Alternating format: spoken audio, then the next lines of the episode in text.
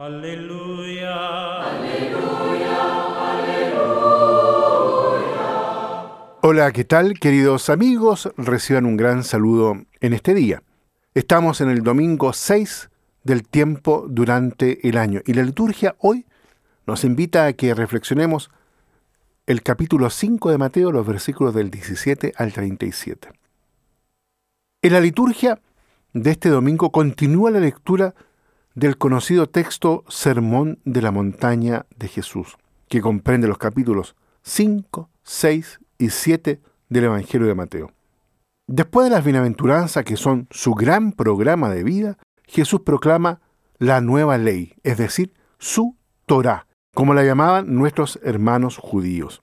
En efecto, el Mesías, con su venida, debía traer también la revelación definitiva de la ley, y es precisamente lo que Jesús declara.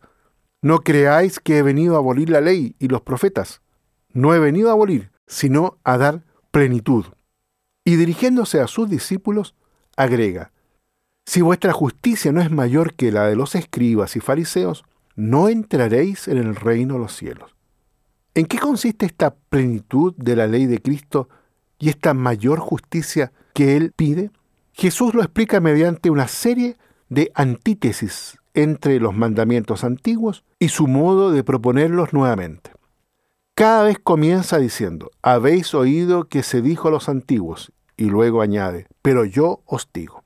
Por ejemplo, habéis oído que se dijo a los antiguos, no matarás, y el que mate será reo de juicio, pero yo os digo, todo el que se deja llevar de la cólera contra su hermano será procesado. Y así en seis momentos distintos.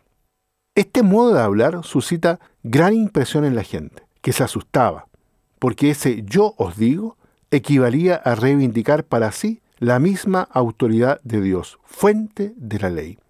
La novedad de Jesús consiste esencialmente en el hecho que Él mismo llena los mandamientos con el amor de Dios, es decir, con la fuerza del Espíritu Santo que habita en Él.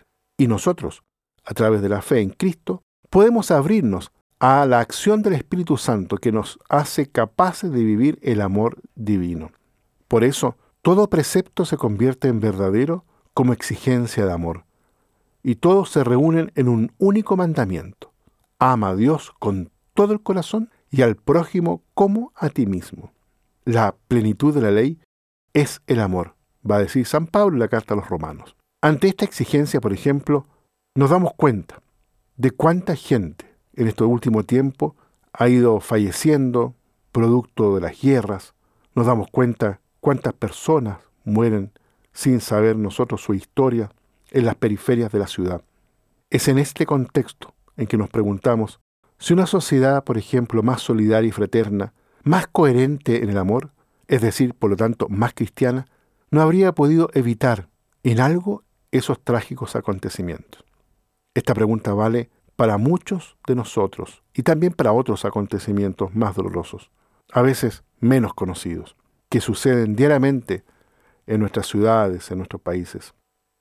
Quizás por eso no es casualidad que la primera predicación de Jesús se llame Sermón de la Montaña.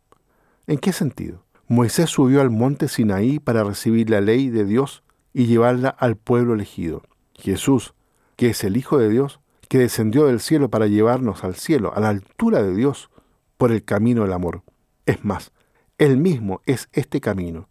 Lo único que debemos hacer es seguirle, para poner en práctica la voluntad de Dios y entrar en su reino, en la vida eterna. En ese sentido, nosotros sabemos que la Santísima Virgen María es la criatura que ya ha llegado a la cima de la montaña, gracias justamente a ese profundo vínculo y unión con su Hijo Jesús. Podemos decir que su justicia es perfecta. Por eso la invocamos como espejo de justicia.